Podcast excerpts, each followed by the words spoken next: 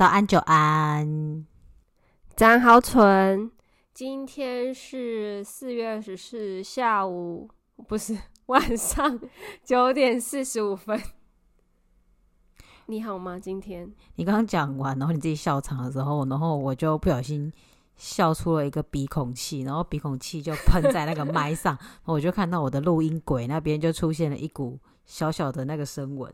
然后好想到等一下很难剪，然后又是鼻孔气，我就决定我不剪了。是可以可以剪啦，可以剪，你要拉很宽，然后慢慢修。我不要，我我原汁原味。OK，你开心就好，你开心就好。我们今天要来聊什么呢？要来聊什么呢？台湾奇案。领提领提领提提，为什么一下明式风格，然后一下港式风格？因为我不知道接什么，因为我刚刚一直在，我刚才还想说，脑中在想说，包青天有什么吗？包青天好像没什么，只有那个门打开那种呃的这种声音，你知道，就是没办法接什么，只能接领提领提领提提路。你要拿那个。判官呢、啊？还是按有那个按啊？敲按，你应该要敲一声，你知道吗？哎、欸，这样大家一大早会吓死！我们冷静。哎、欸，其实我觉得我们的听众应该不是一大早听。哎、欸，我有啦，部分真的是一大早就有在听，可能通勤时间挺方便的，你知道？好，那很感谢九安刚刚没有敲，谢谢。因为我看得到后台。就是收听时段，那你有发现有有些人都是在很奇怪的时候听吗？那可能就是我本人。诶、欸，有零星的，哎、欸，我跟你说，我们还有到非洲、印度的那种零点一 percent 的听众，那应该是 VPN 忘记关掉吧？就是可能他要 VPN 做什么事，然后 VPN 忘记关掉吧。Surfshark VPN，我们明明就没接业配，就一直被业配洗脑啊！No 我的 VPN，一直被洗脑。好，不行，我要控制你。我们要来讲很严肃的东西。我们今天要来讲台湾悬案。嗯，嗯，好，我严肃。好，请说。嗯，我先吗？对，你先。好，不行笑，对不起。我的还蛮严肃的，然后就是我会很快的讲过去。首先我要讲就是这件事情唯一的幸存者，他现在过得很幸福，然后他也有宗教力量，我觉得他很棒。然后我看到他过得幸福，我也觉得就是不管什么事，只要你能找到支持你的力量，你都能走过去。就是我想跟大家分享这一个的原因。嗯，好，嗯，我要讲就是我刚刚讲的那一个女生，她的名字叫林焕君。嗯，那她现在过得非常的幸福。说林焕君，大家可能没有听过；讲林义雄，大家就可能就听过了。有，有，有，有，有。然后林义雄，简单介绍一下，他就是一个非常有政治色彩的人。他是曾经是民进党的主席，然后他也就是非常的多从政背景，但他目前现在是无党籍。然后目前也没有在台面上的政治活动。那他是活人吗？他还活着，对对对。然后他今年二二八的时候，他还有去悼念一下他的双胞胎女儿，还有他的母亲。因为我要讲的事情就是一个现在疑似要有答案，但还没有答案的林宅血案。嗯，很有名的一个案子。对。这件事情是这样子的，就是当时还在戒严的时候啊，然后就有很多白色恐怖啊，然后后来就美丽岛事件啊。那林义雄先生他是在美丽岛事件被遭到政府逮捕。那不管是军事审判还是政治迫害这些事情，自然我觉得在我们的下一代可能会有比较明确的答案。我们这一代还是有很多政治的角力，所以我觉得我们是听不到正确答案的。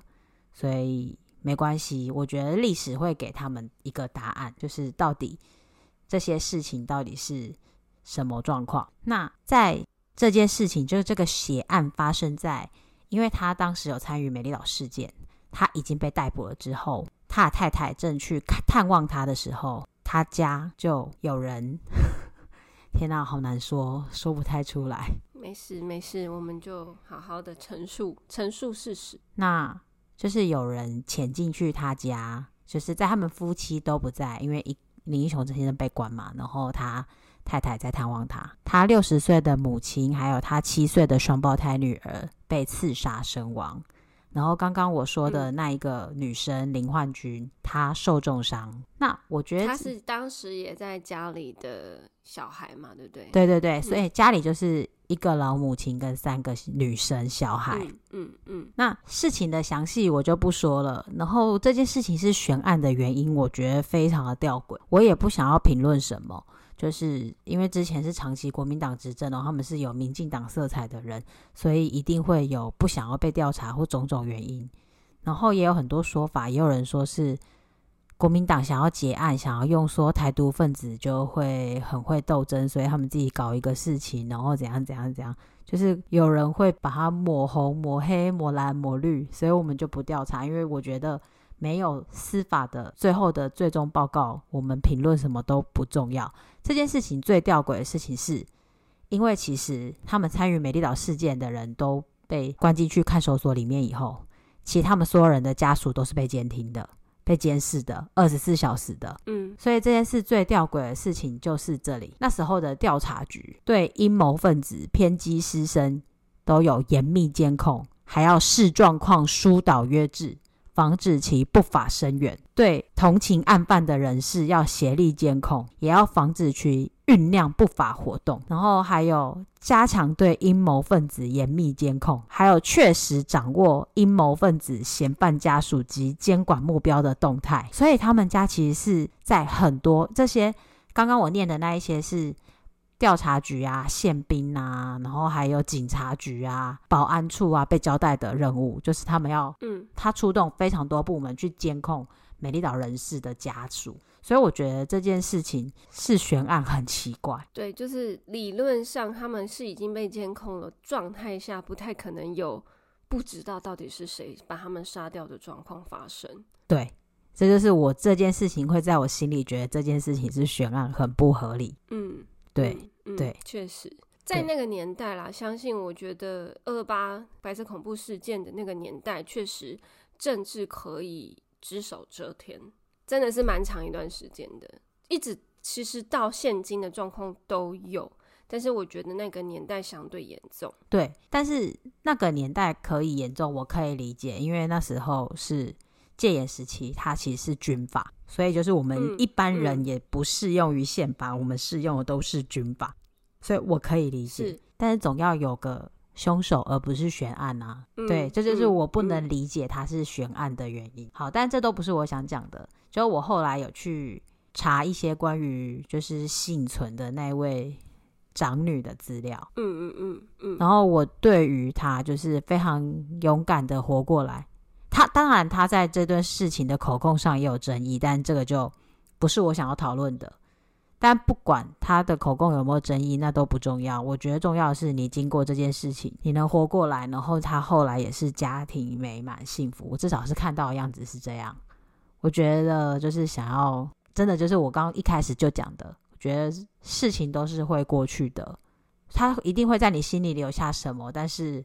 我们总是会找到办法，然后总是会有机会过去的。嗯嗯，对啊，不知道为什么你刚刚在阐述的过程，我一直在想返校的剧情。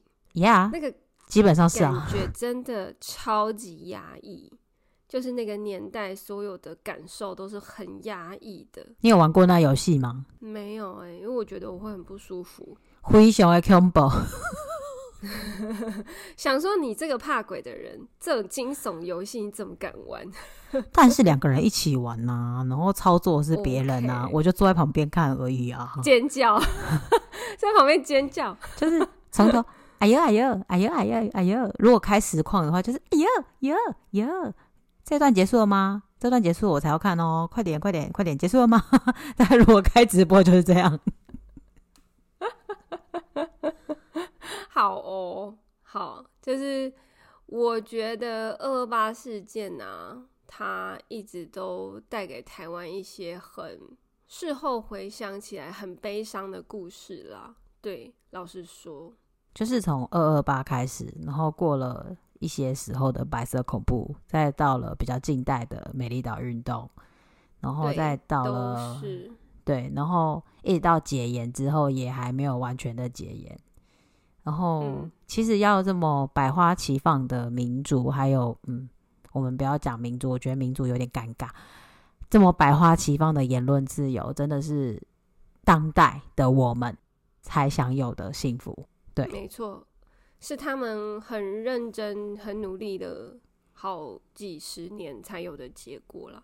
对啊，对对，我觉得台湾的这一百年真的很精彩。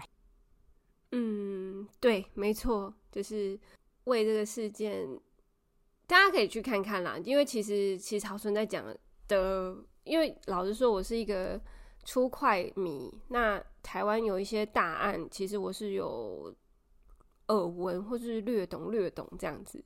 那就我知道的，就有好好几件好几件都跟二二八政治，还有白色恐怖政治，还有美丽岛事件有关。那那一些。后就是后面活下来的家家人，其实是要花很大很大的力气，好好的活在这个世界上，因为基本上他们的名字已经代表社会性死亡了。对，我觉得是这样。对，所以他们要很用力的活下去。那还好，他们挺过来，一直到我们现在这个年代，我们可以去了解事情的真伪。我们可以有能力去呃媒体试读，或是去了解事情背后的真相，也就是很谢谢这些人嘛。对，对，没错。呜，恭喜你讲完了，没有带一点哽咽。哦，不会啦，我看过很多次了，而且我就是像你所说的，你刚讲的很多我也都有看过，因为我本人很喜欢研究就是政治历史。好哦，那这个这个部分我们就可以小聊小聊，你知道？之后之后，好啦，那因为我跟豪纯这一集的设定就是，我们随便一讲一个台湾大案就会想起的故事。那豪纯选的是林林宅血案嘛？那我这边讲的就比较你知道，就比较大众化一点。我比较没有这种书香气质，我没有书卷味啊。并不是，因为我只是个人喜欢那一类东西而已啦。OK，好，那我要讲的东西也比较严肃。那最近确实有因为某个 Podcast 频道这件案子又有再被重启，被大家再度关注，那就是内湖随机杀人案，然后又称王景玉杀人事件、内湖杀童案，还有小灯泡事件。那这、这个事件发生在二零一六年三月二十八号早上十一点的时候，十点零几分我忘记了，在台北市内湖环山路一段九巷巷口。那被害者是一个四岁的刘姓女童。我相信这个故就是这个案件，其实大家一基本上是耳熟能详，因为他母亲是王婉玉嘛，后来有出来参选立法委员。那我来阐，就是大概叙述一下啦。因为虽然大家都知道，那我就是快速的简述一下整个整个状况。就是，嗯、这个案件的凶手是叫王景玉。那他的背景就是高中毕业，然后他就刚毕业就入伍了，然后是坦克驾驶兵退伍。诶，你想，其实他应该是蛮有 skill 的，我觉得啦。然后，但是。就是出来之后，就是求职的状况没有很顺利，那就是失业了十几年，基本上啃老族。然后爸爸是退伍军人，妈妈是清洁工。那其实这个在这个事情发生之前呢、他其实就有在台北市立联合医院精神病患收容所就诊过的记录，然后也有吸食安非他命的前科。那就是这样子一个背景的人。这件事情发生之后，警察就是因为他可能就是我忘记是当街逮捕还是什么，反正就是逮捕了之后，他开始说一些比较神奇的话，就是说自己是三皇五帝中的尧帝，然后又说自己是四川皇帝。在逮捕的警，就是在警察局的时候，有要求冤警跪下。那他陈述说，因为自己是四川皇帝，然后他做了一个梦，就是呃，他要去杀一个四川的庶女，然后他因为小灯泡长得很像四川人顾杀之，他是用顾杀之，你知道他就是讲话，就是自己应该是说他自己行间就是会一直认为自己是皇帝或是古人或是伟人，就是他就是一直有散发出这个。方面的精神异常啦，在这个过程中，就是警察有在他们家搜索出二十九本笔记本，然后写满一些什么反共抗反反反共抗俄啊，或是拥护护国家抗日战争等等，就是语焉不详的文字，就是写满。凶嫌的家属表示，就是其实他也有会自言自语的习惯。在这件这个，因为案件是三月二十八号发生的，那在四月一号的时候，他有做过就去。被要求去做精神鉴定，因为这是可能在执法就是判刑前一定要做的事情，因为他确实表现出有一点状况。在那之前，其实就是他跟爸爸就是因为有一些口角，然后有发生扭打，然后跟妈妈也有一些肢体的冲突，有被警消送至嗯什么松山的那个联合医院的急诊室，反正就是被确诊确定确定就是精神病患。可是他还可以出来哦，就是我不知道这个机制是怎么了。他出来了之后，他爸爸就跟他妈妈就跟他互动比较少。爸爸还是有一直发现他有奇怪的行为，比如说会在家里，就像他们讲的嘛，就是写很多东西，写一写然后带出去烧这类的，反正就是种种异常。但是我觉得这整个下来最毛骨悚然，就是我们国家的精神机构。让确诊的精神病患出院了。对，这是诊断。我觉得我诊断看完就是觉得最毛骨悚然的部分。那这个事件就是，我相信大家应该都有印象。就是如果你对这个事件有一点点 follow 的话，有记得就在隔一天，他的母亲非就是小灯泡母亲非常呃理智的站出来，有提出五点需求，就是第一点是撤除与事实不符的资讯。请请媒体啊，第二个就是撤除现场未盖白布之照片。三就是尊重大家隐私空间。四是被害者与其父母的生活照可以使用，但要在不影响其他三位子女的方式下进行使用。然后第五点是公开他们公愿意公开的资讯可以使用，但是如果是亲友从亲友那边知道属于未公开的。资讯的话，就是不可以使用。你想想，他就是一个刚失去孩子的母亲，他要在隔一天讲出这么多理智的话，我觉得他用他很大力气在做好他要该该做的工作。第一个就是他请媒体不要再呃传散播未盖白布的照片。你不觉得我们这个社会有点问题吗？就是这么这么残忍一个事件。怎么会有人，呃，想要传这个照片啦？对对对，然后再就是，就媒体会写说啊，妈妈就是划手机啊，不顾小孩啊，或是什么什么，反正就是就是诸如此类的，不不是这么贴近真实面的新闻，那或是资讯，那他妈妈是希望说去做修正这样子。好，然后这个事件影响我来讲一下哦，就是。反 face 团体就是我们 台湾有 face 团体，就是一个 I don't know why 的团体。好，然后也有反 face 团体。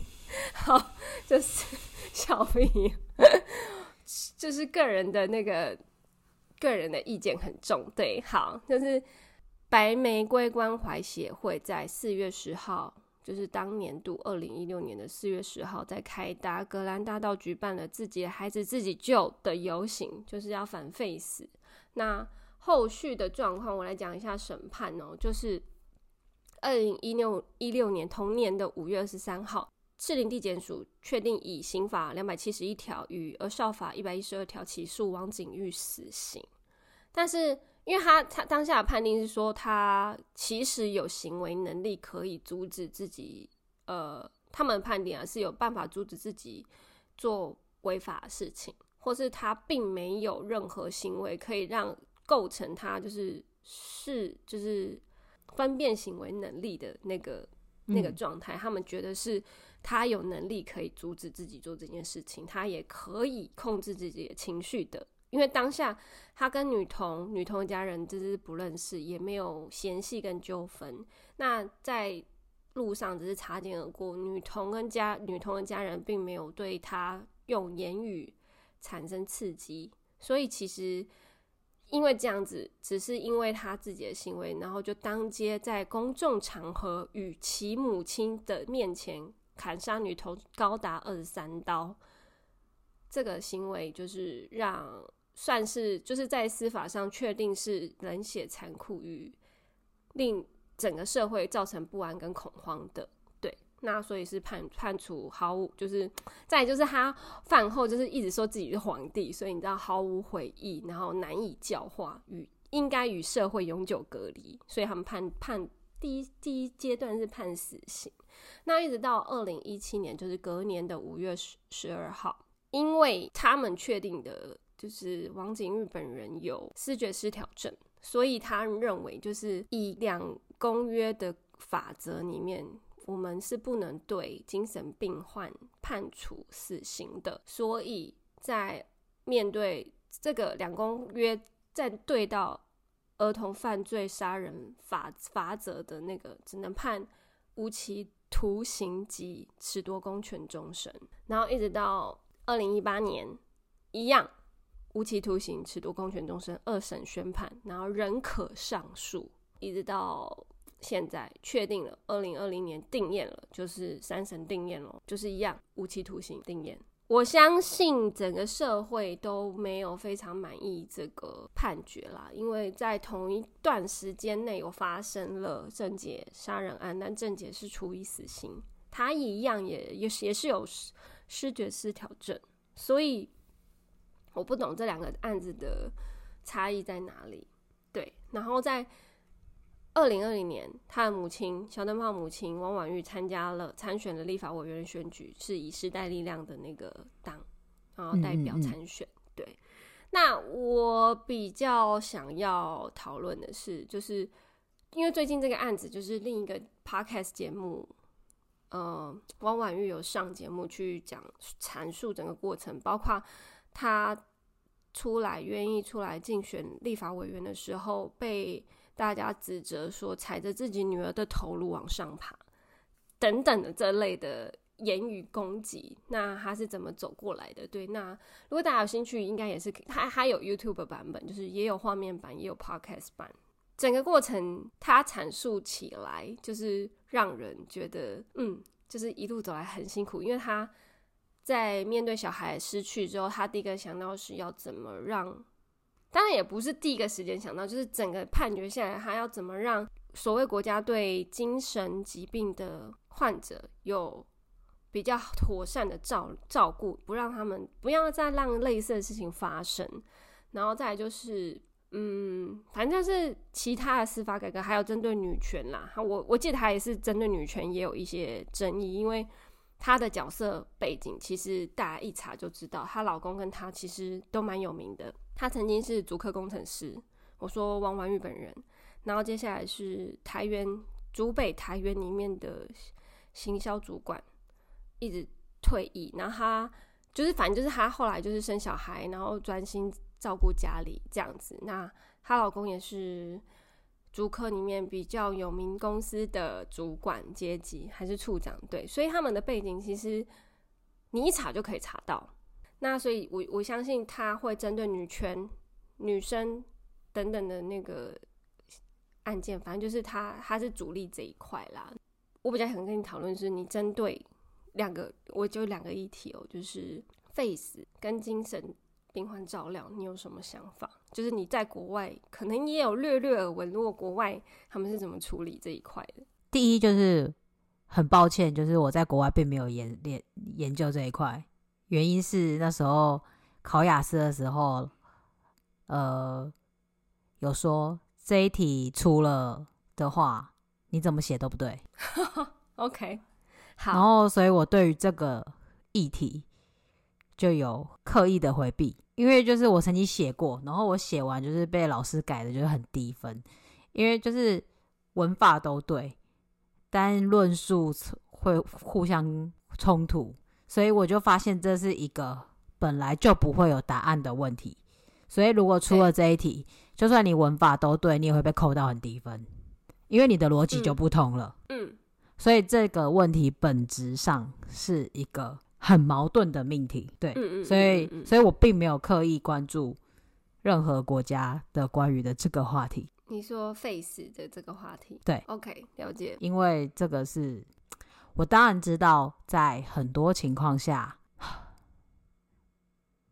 我们内心会觉得要给他们一个交代，所以可能不能废除死刑。或许我们很生气的时候，也会觉得哦，鞭刑应该要存在啊，什么什么什么的。嗯，嗯，但是，嗯，这就又回到第二个问题，你刚刚说的精神疾病的人。但其实，如果你觉得他们是精神疾病，除了先天的之外，更应该要探究的是他们是怎么形成的。那怎么形成的，就跟社会、还有教育、还有政治都息息相关，也就是整个社会风气。那台湾的媒体很有问题，大家都知道。嗯嗯。但是，嗯，教教育做好了吗？政治没有问题吗？家庭环境没有问题吗？精神疾病除我刚说了，除了天生的，除了他脑回路真的跟我们正常人不一样之外，后天的原因都占了绝大多数。说真的，而且现在很多人在重视这个问题，所以其实这是一个很大的问题，就是很多人，就是我们可能会看精神科嘛，我们可能心理。医生嘛，很多这种东西大家并不了解。然后你可能去看心理医生，人家就觉得你有精神病。但、嗯、对，没错，他们就是科目很接近。你没有接触的话，你真的不能了解。但既然如此，嗯、也就是说，这风气也还没有完全的被打开。嗯，所以就是它很复杂，这个问题很复杂。我唯一能说的就是，我之前有讲过，就是我之前有去看心理医生，所以看心理医生这件事情只是要。帮你医治你自己，就像我们感冒是后天有病菌感染一样，我们也是后天环境造成我们心理有问题。我们心理若长期有问题，我们的精神就会有问题。所以就是除了生理的卫生，精神也要卫生。除此之外，我也不知道说什么了。但是我没有答案，也没有。但是我觉得生病的人还是要知道有病识感，你知道吗？就是像我跟你，我会知道说我们需要协助了，我们需要。一个专业的协助，专业的医疗，我们去去进行。可是，我觉得像王景玉这一种，他就是没有病识感，就算被诊断出来，他也不会自己主动去就医，持续就医。对，那在针对这样子的无病识感。病病逝感的呃精神病患呢，我们国家能给予什么样的协助，或是能给予这样的家庭什么样的协助啦？其实我觉得这是一个很大的问题。但反过来哦，这是一个反过来的问题哦，嗯、因为我们或多或少都是相信 supernatural 的人。Yep. 伊芙他真的是，你有想过这件事吗？在更之前已经先被做过这件事了。我觉得啦，就是。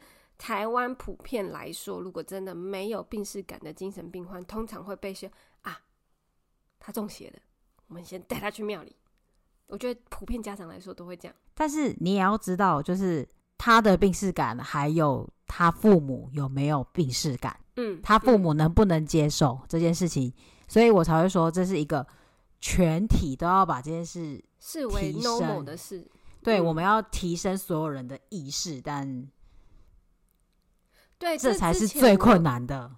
我好像有跟你讨论过，就是在台湾，如果你说，哎、欸，我有定期的在看精神身心科，或者我们不要说精神科，我们就说身心科，别人就说你有病哦。就是这个，我们台湾的这个社会是这样。但是如果你是在国外哦，你放眼国外，其实几乎大家都有机会求助于专业的心理咨商，所以。我反我觉得反而在台湾比较封闭一点，对于这一块就会觉得是神经病啊，或者是中邪啊，或是什么的。但对，我们要怎么让这个不是病普及化，就跟同性恋不是病普及化一样。对，但是这还有一个这个议题很大。我现在要讲的这件事情就是，而且我也不是针对你，就是如果你有这个背景的话。嗯，台湾的迷信文化确实比例太高。对，所以你刚刚讲的，因为你刚刚有在描述他曾经说过一些话，嗯、就是那如果有人真的相信他呢，或是假如他真的就是三皇转世呢？我我知道很荒谬，我知道听起来很荒谬，我知道听起来很荒谬，我真的知道。嗯、但是在台湾的迷信文化里，你不能否认有人会相信呢、啊。对啊，确实。所以我觉得这个你刚刚的两个问题都是我们只能讨论，我们做到的是只能讨论，因为就连我也说不出我的方向是什么。嗯哼，其实我在问你 face 这个，其实我自己也有，我自己读了很多文，就是看了很多案件，我也是很矛盾。就是以前曾经有个案件，就是反正就是当兵的人，他被，反正就是呃，在军营里面发现一个女童在厕所被强奸，然后杀死，然后可是，在那个厕所里面找到某个军，就是当兵的人的 DNA，然后就。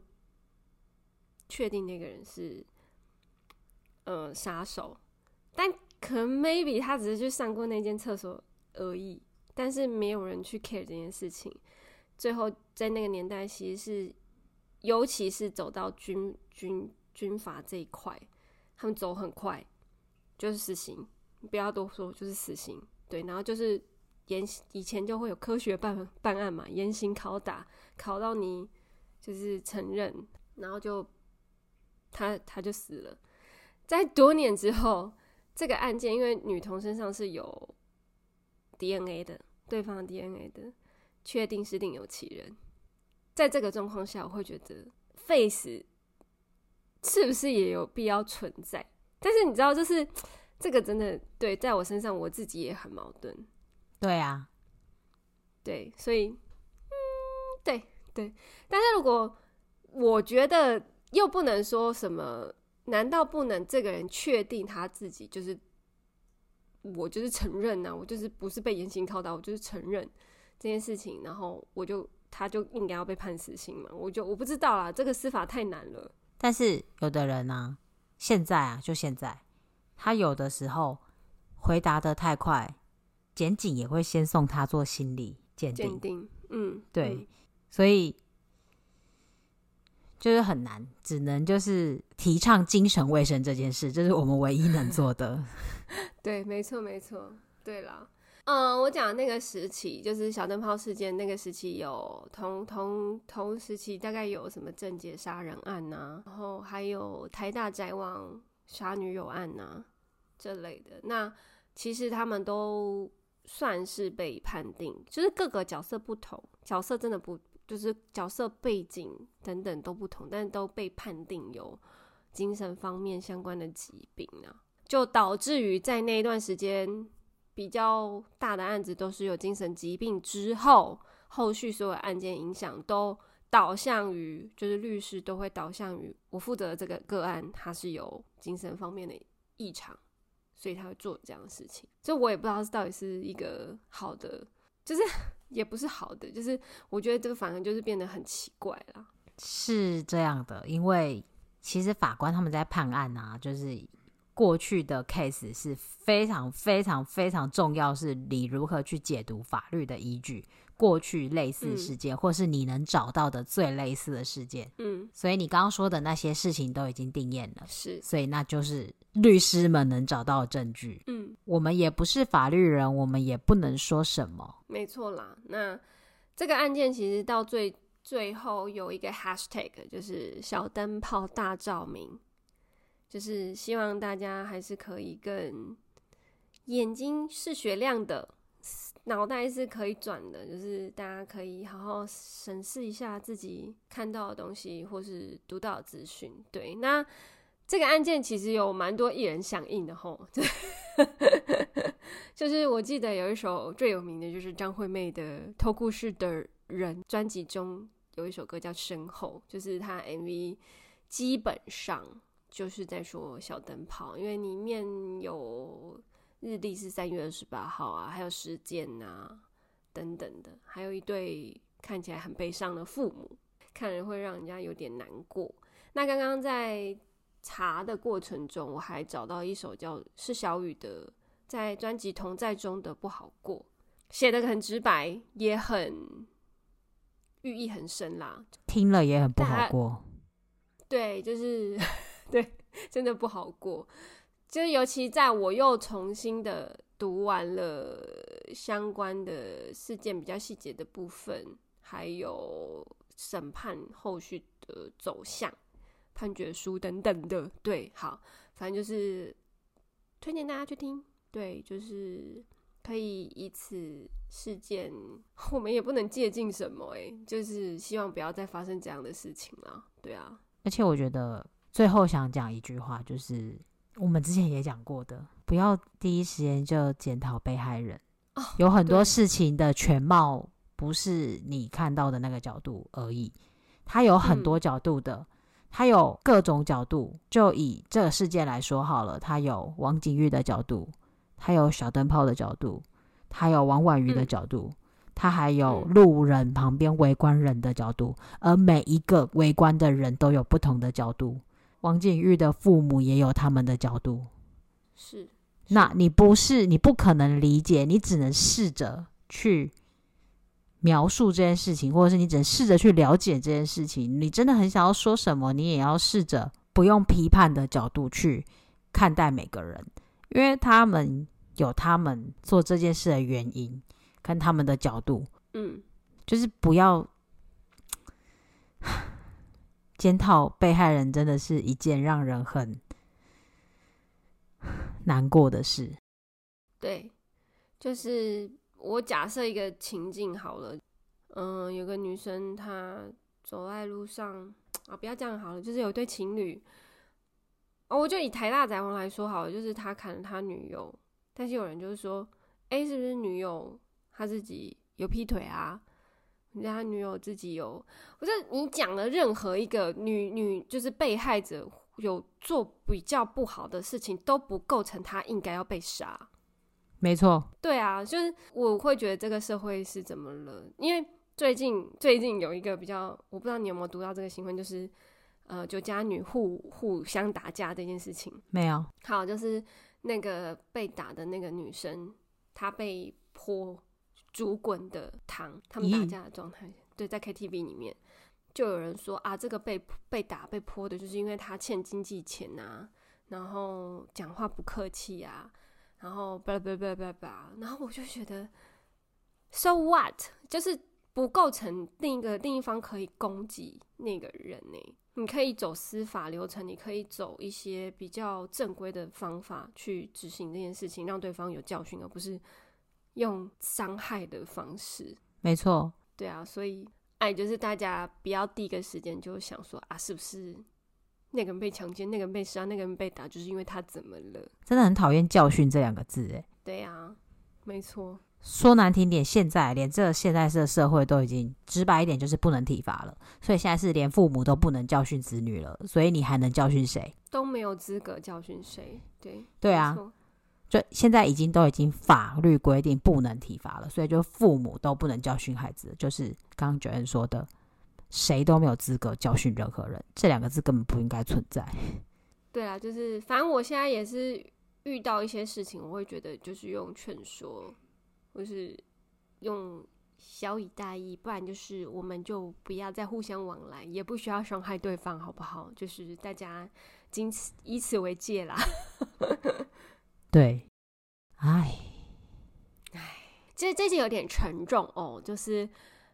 刚好就是我们在讲一些比较沉痛的案件，也比较严重的事情了。那确实，我们的案件都造成社会上一些不。我们讲两个讲的案件啊，就是都造成社会上一一些不一样的波动。那希望这些波动都能够是正向跟好的，以以为他们在天之灵就只能这样了对。对好啦这集真的太沉重了我也不知道怎么结尾那 就敬请期待下礼拜一百集喽 一百集我们会有特别活动喽但不是活动了但就是但很抱歉对很抱歉不是我们讲的那些。如果你们有点期待就继续期待喽其实我们也可以把那一集放在一百零一集吧 Well, wait and see。我们 see you next week. Bye bye.